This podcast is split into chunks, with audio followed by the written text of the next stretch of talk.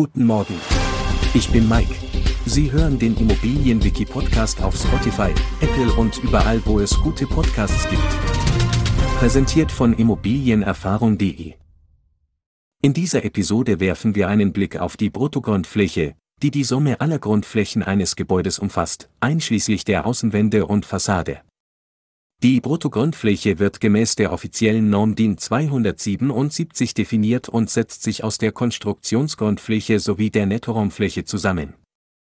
Die Berechnung der Bruttogrundfläche spielt eine entscheidende Rolle bei der Ermittlung der Gebäudeherstellungskosten für geplante Bauvorhaben.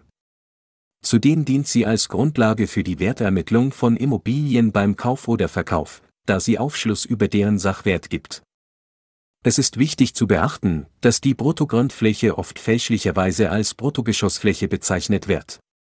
Allerdings wird dieser Begriff weder in der Baunutzungsverordnung noch in der DIN 277 verwendet und ist daher inkorrekt. Wir hoffen, dass Ihnen diese Episode einen guten Einblick in die Bruttogrundfläche verschafft hat.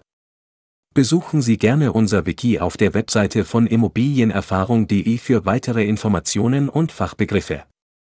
Vergessen Sie auch nicht, unseren Podcast zu abonnieren, um keine Folge zu verpassen. Vielen Dank fürs Zuhören und bis zum nächsten Mal.